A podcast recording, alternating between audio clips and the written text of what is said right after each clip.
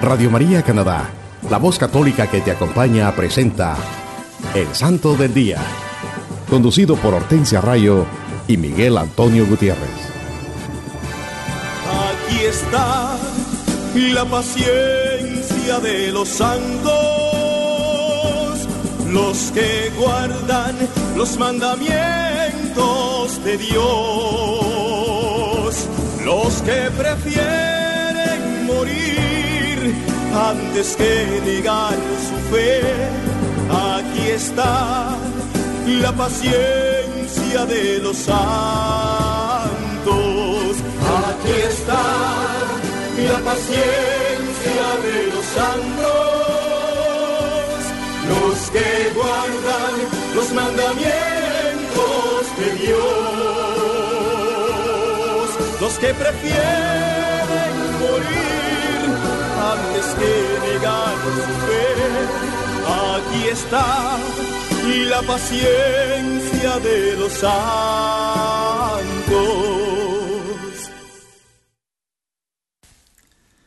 Hola queridos hermanos, reciban la gracia y la paz de Dios Padre y de Cristo Jesús nuestro Salvador desde Toronto a través de Radio María, Canadá. Es una bendición llevar a ustedes la vida e historia de los santos de nuestra Iglesia Católica en su programa evangelizador El Santo del Día y Siete Minutos con Cristo. Queridos hermanos que nos escuchan en cualquier parte del mundo, también pueden ir a la internet o al sitio de Google y escribir radiomaria.ca diagonal sdd y esto te llevará directamente al website o página en la internet del Santo del Día y Siete Minutos con Cristo, donde podrán tener acceso a todos los episodios anteriores. Aquí estamos compartiendo una vez más con ustedes, mis queridos hermanos, la vida de los santos de nuestra Iglesia Católica, los santos evangelios y la santa palabra de Dios, reflejada en la vida de los santos, estos hombres y mujeres de Dios que decidieron hacer de la vida y enseñanza de Jesucristo su estilo de vida y al igual que el Maestro, lo dieron todo por amor a Dios y a sus hermanos. Los santos son esos hombres y mujeres de toda raza, edad y condición que tuvieron como único propósito de sus vidas el convertirse en fieles imitadores de nuestro Señor Jesucristo, proclamando el Evangelio y haciendo el bien donde quiera que iban, y se dedicaron a promover el amor y la paz en su diario vivir. Y al igual que lo hizo el Maestro, ellos son los verdaderos protagonistas de la evangelización en todas sus expresiones, porque dejaron sus vidas abiertas a la inspiración del Espíritu Santo. El ideal de la vida cristiana es la santidad. Hermanos, escuchemos lo que nos dice el Catecismo de la Iglesia Católica en el numeral 956 sobre la intercesión de los santos. Por el hecho de que los del cielo están más íntimamente unidos con Cristo, consolidan más firmemente a toda la iglesia en la santidad.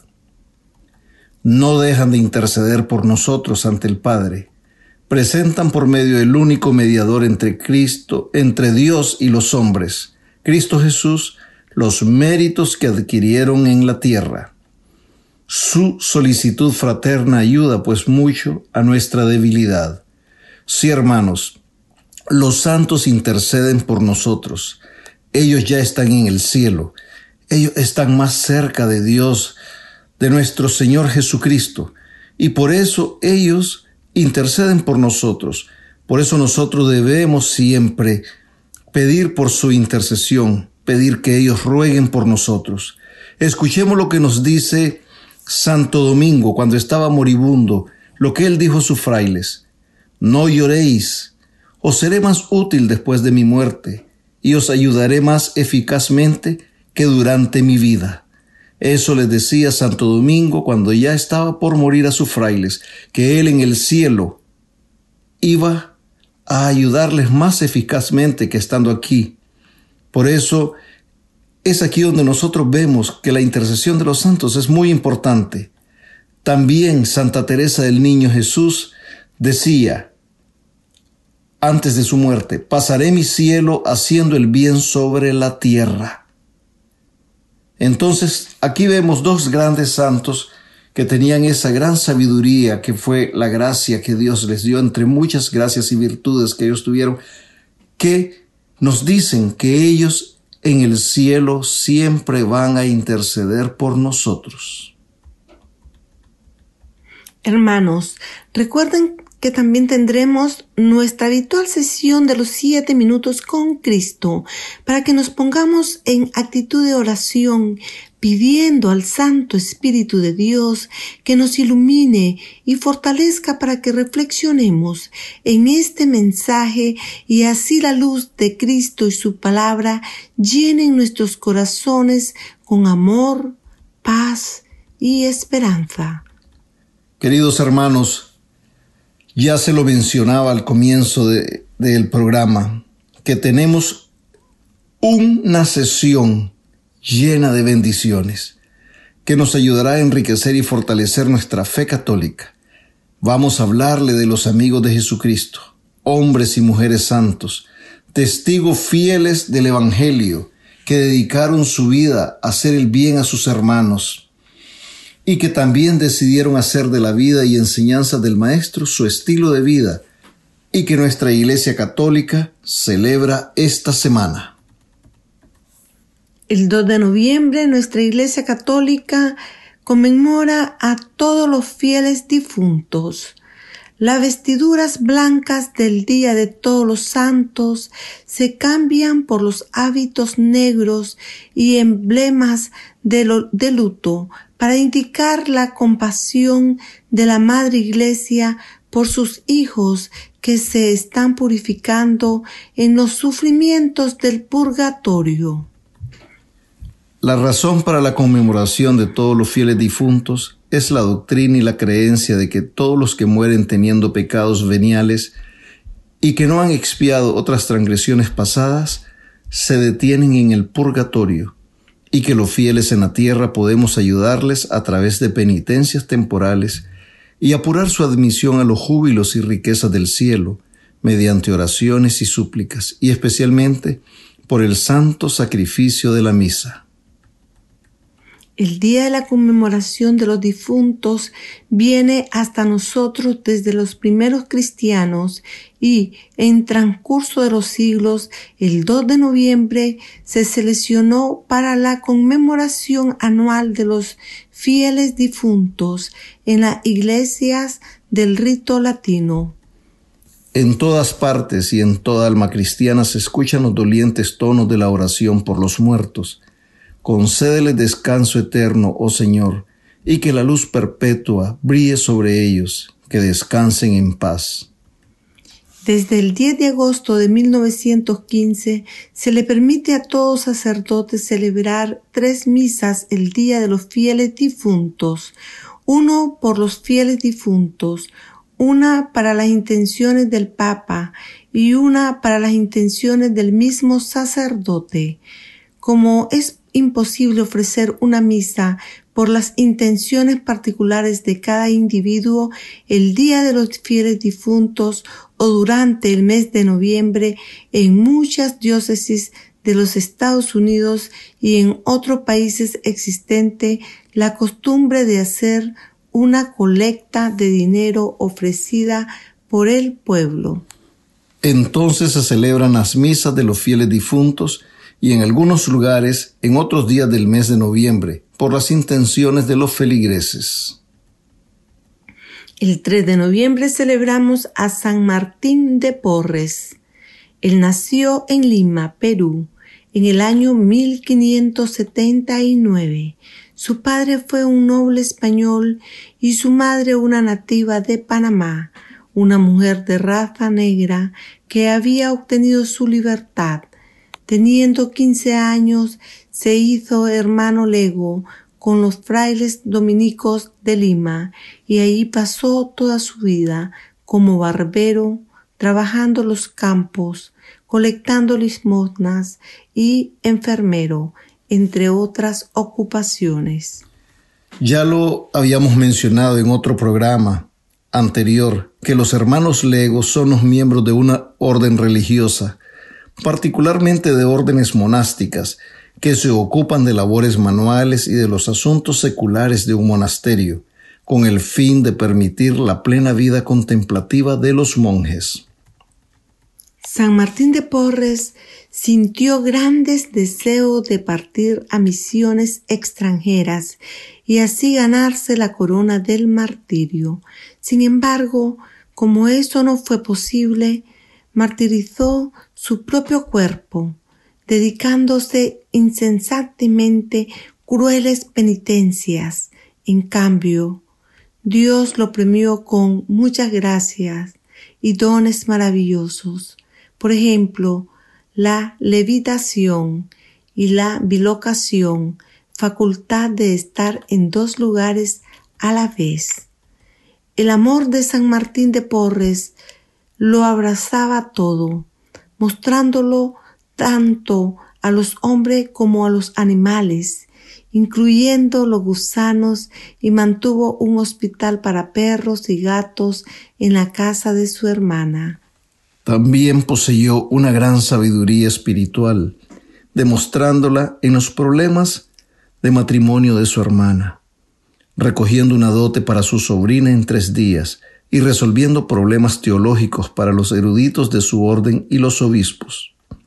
A él se le atribuye esta frase, yo te curo y Dios te sana. Por medio de él se realizaron curaciones milagrosas y en otras ocasiones bastaba solo su presencia para que enfermos desahuciados comenzaran a recuperarse. Fue amigo cercano de Santa Rosa de Lima. Este santo varón murió el 3 de noviembre a la edad de 60 años y fue canonizado en 1962 por el Papa Juan XXIII. Se le conoce como el patrono de la armonía interracial o relaciones raciales. En la iconografía se le ve con una escoba, símbolo de su humilde servicio. Estas imágenes han captado la dulzura de su caridad, el templo de su vida religiosa, la entrega en el servicio al pueblo y la fe inquebrantable de los hombres sencillos a quienes ama el Señor. El 4 de noviembre celebramos a San Carlos Borromeo, obispo, patrono de los seminaristas. Él era de la noble familia de los Borromeo. San Carlos nació en el año 1538 en Italia. Él estudió en Milán y más tarde en la Universidad de Pavía, donde recibió su doctorado en Derecho Civil y Canónico. Su tío, el cardenal de Medici, que había sido electo ese mismo año como papa, tomando el nombre de Pío IV, lo mandó a buscar y lo hizo cardenal, y poco después lo nombró arzobispo de Milán, aunque solo tenía 22 años de edad. Al mismo tiempo, el Papa lo retuvo en Roma, donde comenzó a trabajar diligentemente en los intereses de la Iglesia. Allí fundó la Academia del Vaticano para obras literarias. Como secretario de Estado del Pontífice, tomó parte principal en volver a convocar el Concilio de Trento en 1562. Puso en marcha sus reformas y también en componer el Catecismo romano conteniendo las enseñanzas del concilio. Después de recibir su ordenación sacerdotal, también aceptó el puesto de gran penitenciario. Para las posiciones meramente de honores y lucro no sentía ambición alguna. Asistió al Papa en su lecho de muerte en el año 1564. Y al ser elegido, Pío V fue a residir en Milán. Asistió a la elección de Gregorio XIII durante la Gran Peste de Milán en 1575 demostró ser un verdadero pastor por su caridad y heroísmo abnegado. Esta gran luminaria del firmamento de la Iglesia se extinguió en 1584 y fue canonizado en 1610 por el Papa Pablo V. El 5 de noviembre nuestra Iglesia Católica está celebrando Santos Zacarías e Isabel, padres de San Juan Bautista. La fama de estos dos santos se debe a que fueron los papas de San Juan Bautista. El nombre de Zacarías significa Dios se acordó de mí. Isabel quiere decir consagrada a Dios. La bella historia de estos dos santos esposos la cuenta San Lucas en el primer capítulo de su Evangelio. Hubo en tiempos del rey Herodes un sacerdote llamado Zacarías, casado con Isabel, una mujer descendiente del hermano de Moisés, el sumo sacerdote Aarón. De estos dos esposos hace el Evangelio un elogio formidable. Dice así, los dos llevaban una vida santa, eran justos ante Dios y observaban con exactitud todos los mandamientos y preceptos del Señor. Ojalá de cada uno de nuestros hogares se pudiera decir algo semejante. Sería maravilloso. Dice San Lucas, Zacarías e Isabel no tenían hijos, porque ella era estéril Además ya los dos eran de avanzada edad, y un día cuando a Zacarías le correspondió el turno de subir al altar, detrás del velo en el templo, a ofrecer incienso, toda la multitud estaba fuera rezando. Y se le apareció el ángel del Señor, y Zacarías al verlo se llenó de temor, y un gran terror se apoderó de él. El ángel le dijo, No temas, Zacarías, porque su petición ha sido escuchada Isabel, su mujer, dará a luz un hijo, a quien pondrán por nombre Juan. Él será para ustedes gozo y alegría, y muchos se alegrarán por su nacimiento, porque será grande ante el Señor, no beberá licores, estará lleno del Espíritu Santo y convertirá a muchos hacia Dios, y tendrá el espíritu del profeta Elías para preparar al Señor un pueblo bien dispuesto. Zacarías le dijo al ángel, ¿Cómo puedo saber que esto que me dices si es cierto? Porque yo soy muy viejo e Isabel, mi esposa, es estéril. El ángel le dijo, yo soy Gabriel, uno de los que están en la presencia de Dios, y he sido enviado para comunicarle esta buena noticia. Pero por no haber creído a las palabras que le he dicho, se quedará mudo y no podrá hablar hasta el día en que sucedan estas cosas, que se cumplirán todas a su tiempo. El pueblo estaba esperando que saliera Zacarías y se extrañaban que demorara tanto en aparecer. Cuando apareció no podía hablarles, y se dieron cuenta de que había tenido alguna visión. Él les hablaba por señas y estaba mudo.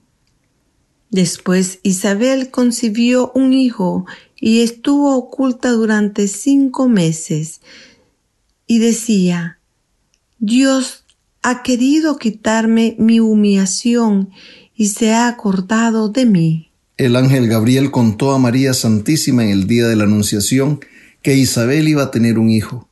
Ella se fue corriendo a casa de Isabel y ahí estuvo tres meses, acompañándola y ayudándole en todo hasta que nació el niño Juan, cuyo nacimiento fue un verdadero acontecimiento. El 6 de noviembre celebramos a San Leonardo de Noblac, eremita, patrono de los prisioneros. San Leonardo nació en Galia en una noble familia franca. A principios del siglo VI. Fue convertido por San Remigio y entró en el monasterio de Misi, cerca de Orleans, él se negó a aceptar un obispado que su abuelo, el rey Clovis, le ofreció y se hizo eremita por Cristo. En una parcela de tierra dada del rey construyó un oratorio que pasó a ser la abadía de Noblac. El santo predicó el Evangelio a los pueblos de los alrededores y fue venerado por su santidad, milagros y obra con prisioneros. Trataba de llevar los criminales y prisioneros al espíritu de compunción y penitencia y a un cambio radical de sus vidas.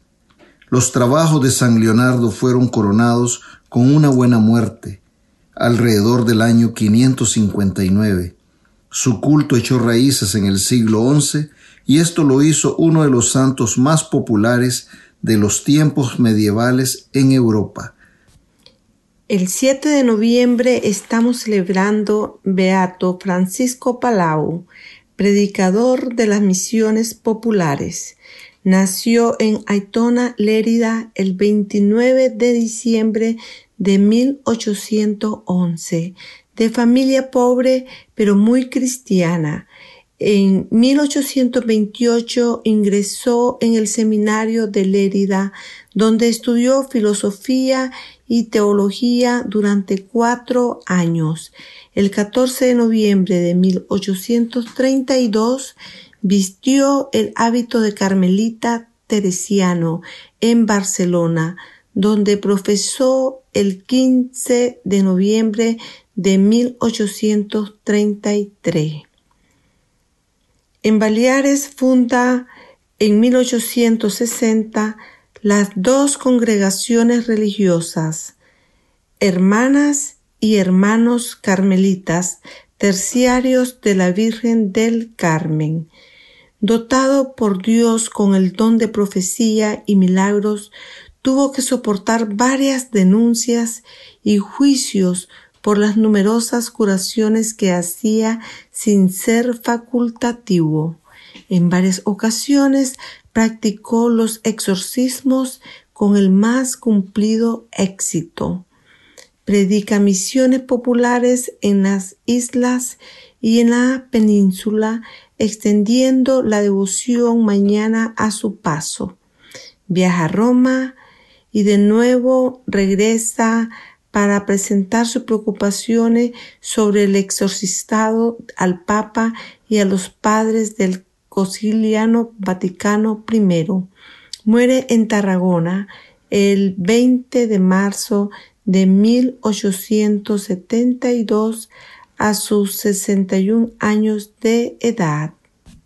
El 8 de noviembre celebramos a Jean Dance Scotus Haz que yo, como San Buenaventura y mi querido hermano Jean Dance Catos, sepa convertir el estudio en continua oración y estudie solamente para convertirme en discípulo de la sabiduría, con el fin de conocerte mejor y amarte más.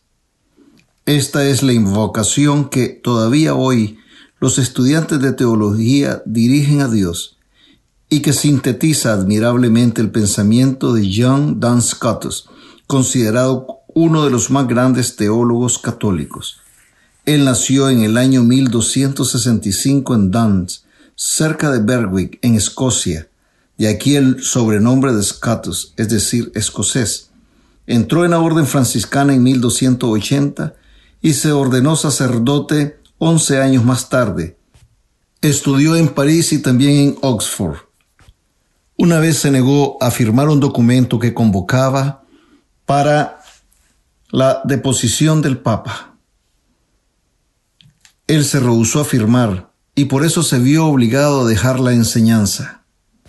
Fue un gran maestro de teología, llamado pensador del futuro por el filósofo alemán Martin Heidegger. Duns Scotus es comparable a Tomás de Aquino y a San Buenaventura. Su objetivo es realizar una nueva síntesis entre filosofía y teología.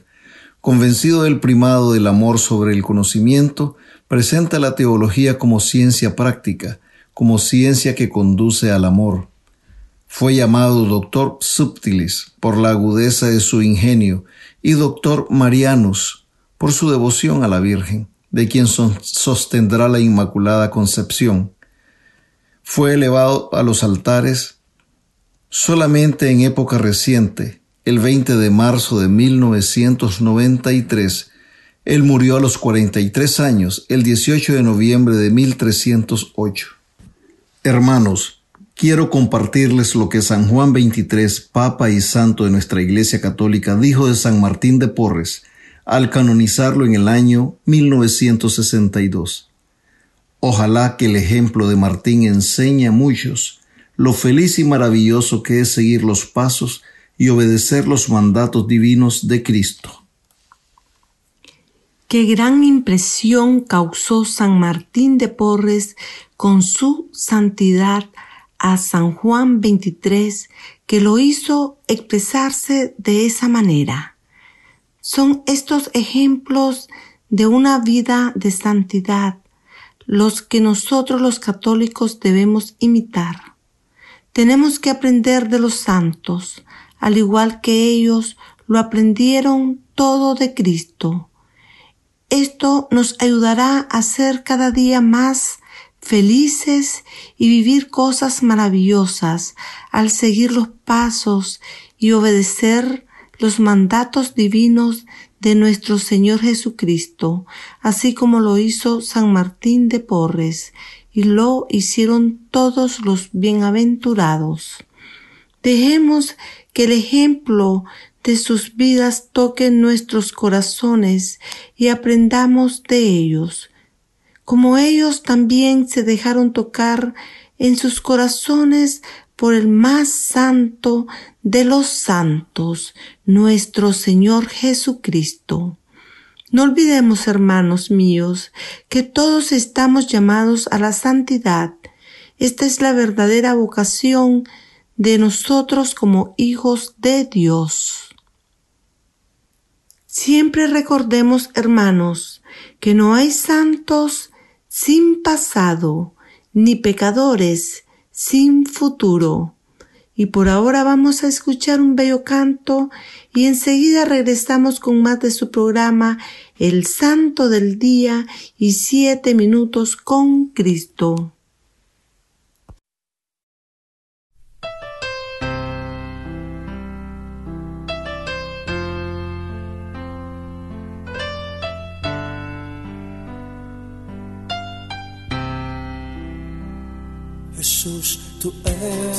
Eres el más importante en este lugar.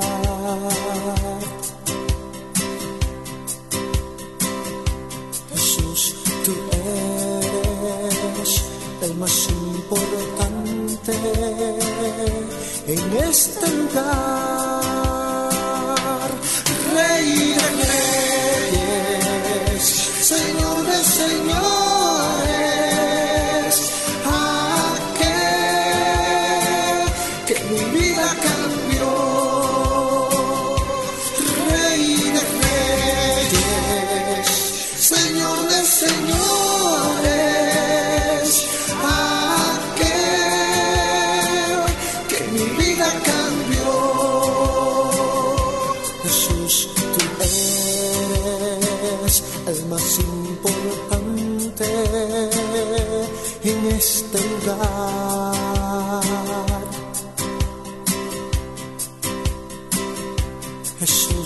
to end.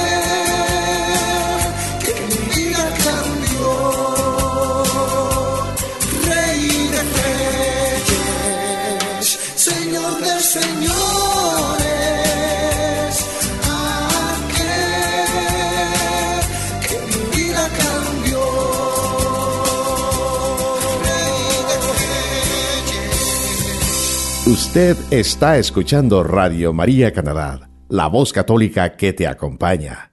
Continuamos con el programa El Santo del Día y Siete Minutos con Cristo, presentado por Hortensia Rayo y Miguel Antonio Gutiérrez. Hola mis queridos hermanos, Dios les bendiga hoy y siempre. Bienvenidos a una nueva emisión de Siete Minutos con Cristo, en esta nueva transmisión de Radio María Canadá, la voz católica que te acompaña. Le saluda su hermano Miguel y nos dice la santa palabra de Dios en el Evangelio según San Mateo capítulo 11 versículos del 20 al 24.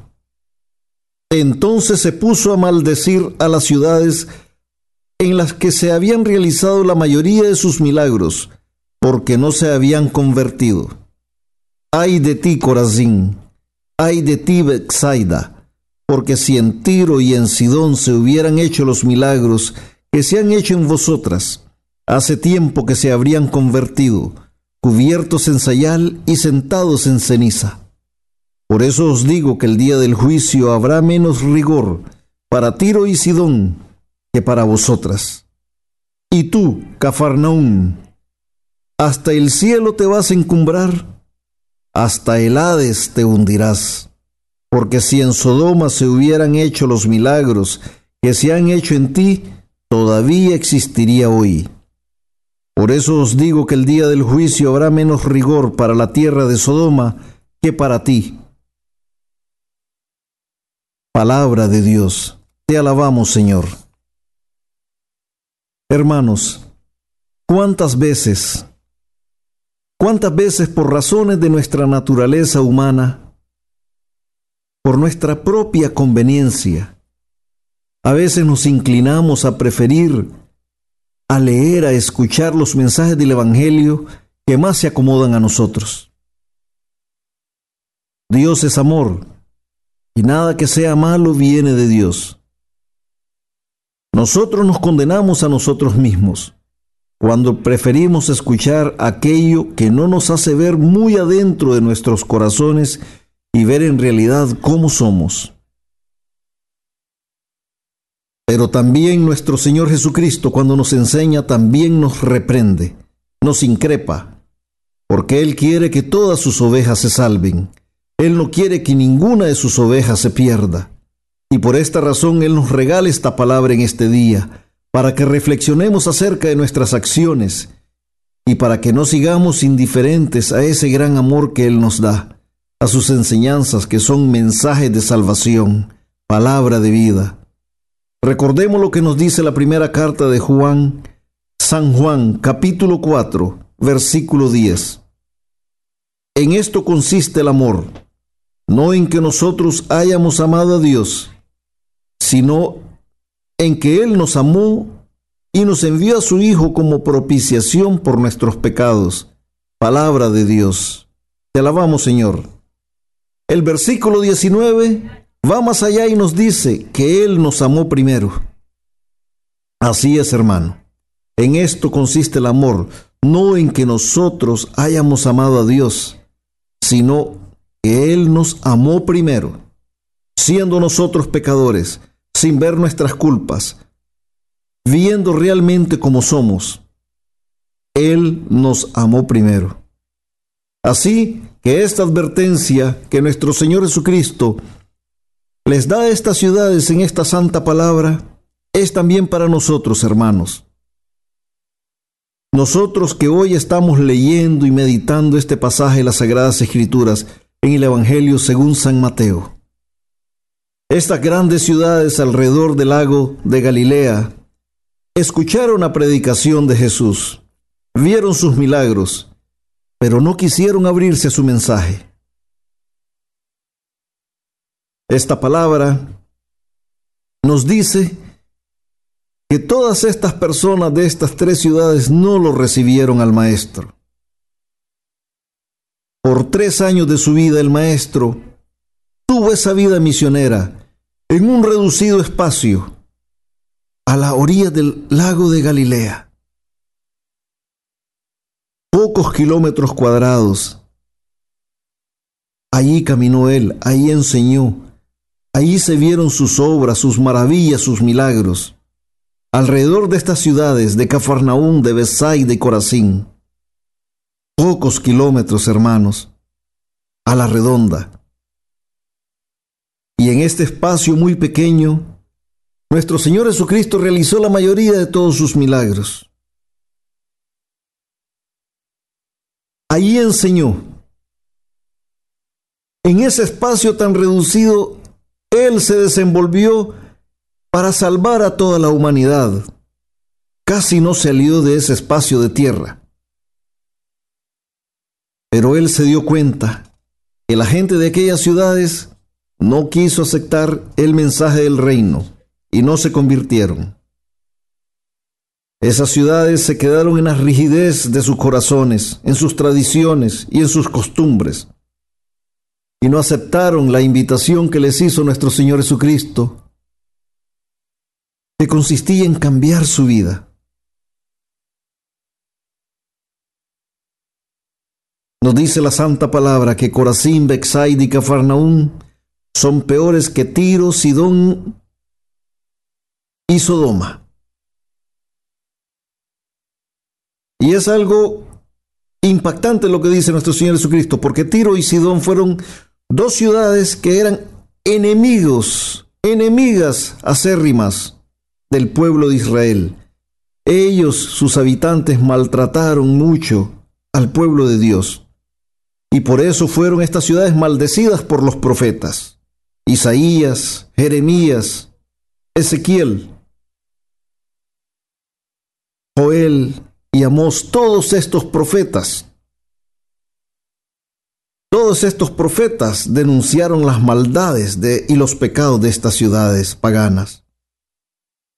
Porque estas ciudades, que eran símbolos de toda la maldad posible, se hubiesen convertido, según nos dice nuestro Señor Jesucristo, si en ellas se hubiesen dado los milagros hechos en Corazín, Bexaida y en Cafarnaún también. La ciudad de, Sodoma, hermanos, es el símbolo de la perversión, de la peor perversión. Fue destruida por la ira de Dios. Y dice Jesús que si que Sodoma existiría hasta hoy, pues se hubiera convertido si hubiese visto los milagros que hizo Jesús en Cafarnaún. En estos tiempos modernos, hermanos, también esto es igual. Esto nos demuestra que la palabra, el mensaje en los evangelios es eterno, es el mismo ayer, hoy y siempre. Muchos de nosotros, que somos católicos desde niños, tenemos tantas convicciones consolidadas que nadie es capaz de convertirnos. En algunos lugares hay, llamado, hay llamados cristianos católicos que en vez de ser fuente de cambio de conversión, son los que apoyan las políticas más reaccionarias y que más afectan a la sociedad. Aquí en este país donde vivimos, hermanos, en Canadá, y en muchas partes del mundo vemos cómo muchos políticos realmente ellos aprueban leyes, aprueban leyes que más bien van en contra de la salud de la juventud, van en contra del bienestar del pueblo, de sus ciudadanos, van en contra de muchas cosas que afectan a los ciudadanos. Esta palabra nos tiene que llegar a nosotros, hermanos. Porque esos que vivieron en el tiempo de Jesús, donde Él estuvo haciendo sus milagros y enseñando, no pudieron ver la grandeza del Maestro. Ellos no fueron capaces de apreciar la verdad y ver la luz que emanaba de Cristo. No fueron capaces de apreciar lo extraordinario de su sabiduría y sus obras y también, hermanos, muchos de nosotros en estos tiempos, tristemente, no vemos la luz y la verdad de Cristo que está ahí enfrente de nosotros. Nuestro Señor Jesucristo todos los días de nuestra vida, realiza muchas maravillas, muchos milagros, derrama muchas bendiciones, nos acompaña y está con nosotros. Pero muchas veces nuestros corazones están tan duros, nuestros ojos están cegados por todo aquello que el mundo nos ofrece, por las distracciones que nos da el mundo, por las mentiras que nos da el mundo. Y no podemos ver a Cristo en nuestras vidas. Por eso esta palabra también hoy es para nosotros, hermanos. Esta palabra debería hacernos reaccionar. Porque todos nosotros tenemos que dejar esta indiferencia para que esas bendiciones de Dios lleguen a nuestras vidas. Nuestro Señor Jesucristo sabía, cuando Él vino al mundo a ofrecernos la salvación, el Señor sabía que no todos nos convertiríamos, que no todos abriríamos el corazón a sus enseñanzas, ni, vi, ni siquiera viendo todas las obras y milagros que Él hace. Pero él está y estaba claro de su misión, por la que había sido enviado por su Padre, que era proclamar el Evangelio para la salvación del mundo. Y así, los incrédulos no tendrían, no tendríamos excusas. Esto es duro, hermanos, pero hay que decirlo. El Evangelio no se mide por la cantidad de almas convertidas, sino por la responsabilidad que tenemos como discípulos de Cristo de proclamar el Evangelio. Y no nos desanimemos, hermanos, por todos aquellos que van en contra de las enseñanzas de Jesucristo, que con su dureza de corazón no acatan las enseñanzas del Maestro y van completamente en camino contrario a la voluntad de Dios. Esto siempre ha sido así y lo seguirá siendo, hermanos. Noé anunció el diluvio y nadie le creyó. Y al fin, solo unas pocas personas, contadas personas, se salvaron. Los profetas hicieron lo mismo al denunciar el pecado, como lo hizo Jeremías, al llamarle la atención a Jerusalén, pero no hicieron caso y la ciudad fue destruida por los babilonios. Y, así también otros profetas que anunciaron los mensajes del Dios Altísimo. Ellos fueron perseguidos por anunciar y defender la verdad. Hermanos, todos debemos predicar el Evangelio y orar para nuestra conversión. Y también para que nuestros hermanos se conviertan. Si no sucederá que seremos amonestados de la misma manera estas ciudades de Corazín, Bexaid y Cafarnaún. No creemos nosotros eso, hermanos. Hoy, hermanos, estamos llamados a reconocer la majestad de Jesucristo, de darnos cuenta de todas las maravillas y prodigios que Él realiza en nuestras vidas y en la vida de nuestros hermanos de la comunidad y en nuestras familias. A veces nosotros equivocadamente creemos que todo lo que logramos es nuestro propio esfuerzo. Se nos olvida que nuestro Padre Celestial es el que nos da ese aliento de vida para que podamos seguir adelante. Se nos olvida que no son nuestros méritos, sino las bendiciones que recibimos del Altísimo. Nunca olvidemos que somos su creación y es Él el que nos ha dado su amor y misericordia. Nuestro Señor Jesucristo está siempre con nosotros. Siempre Él está presente en nuestras vidas. Él nunca se separa de nosotros. Solo tenemos que abrir nuestro corazón para poder sentirle cerca, para poder apreciar ese gran amor que Él nos tiene. Estas ciudades, los habitantes de estas regiones, no quisieron ver la grandeza de Cristo. Nos dice el Santo Evangelio según San Mateo, que los sabios y los doctores esto es en el, en el capítulo 11 también. Nos dice que los sabios doctores que apreciaban todo a partir de su propia ciencia no fueron capaces de entender la predicación de Jesús. Los fariseos solo confiaban en la observancia de la ley y vivían criticando a Jesús. Hasta llegaron a afirmar que Jesús actuaba en el nombre de Belcebú. Le pedían pruebas para creerle. Incluso en un pasaje del Evangelio de San Mateo nos dice que tampoco sus parientes apoyaban a Jesús. Una vez que él estaba predicando y ayunando y enseñando, llegaron, dice, su madre y sus hermanos, porque pensaban que estaba loco, pensaban que estaba fuera de sí, porque estaba completamente entregado a su misión y no quería distraerse. Pero solo los más pequeños, los más humildes, entendieron y aceptaron la nueva, la buena nueva del reino. Y vieron en él al siervo anunciado por Isaías. Nos dice el Santo Evangelio de San Juan en el capítulo 21, versículo 25. Hay además otras muchas cosas que hizo Jesús. Si se escribieran una por una, pienso que ni todo el mundo bastaría para contener los libros que se escribieran.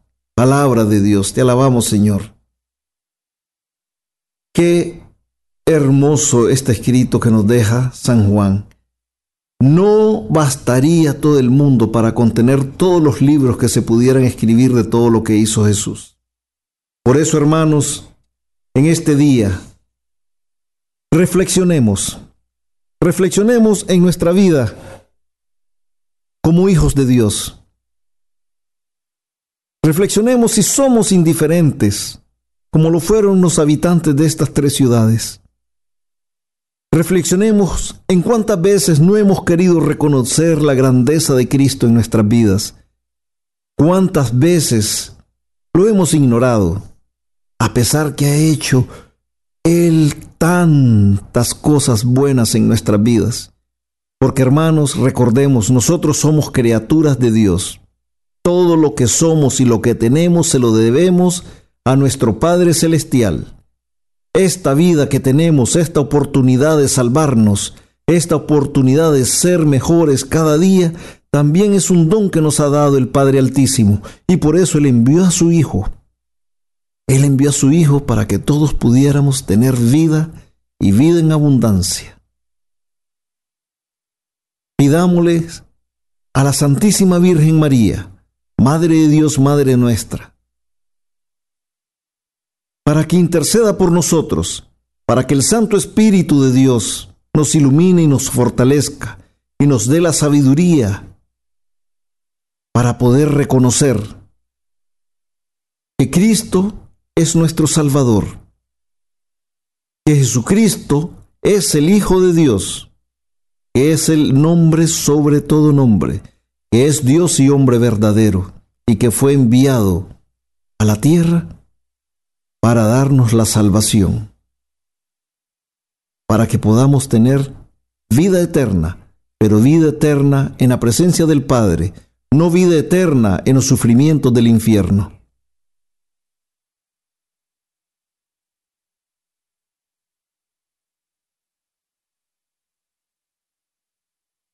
Gracias por acompañarnos.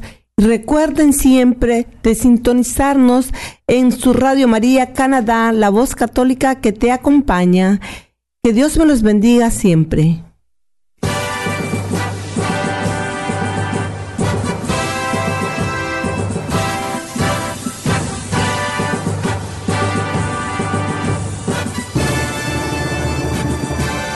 Aquí está la paciencia de los santos, los que guardan los mandamientos de Dios, los que prefieren morir antes que negar su fe. Aquí está la paciencia de los santos.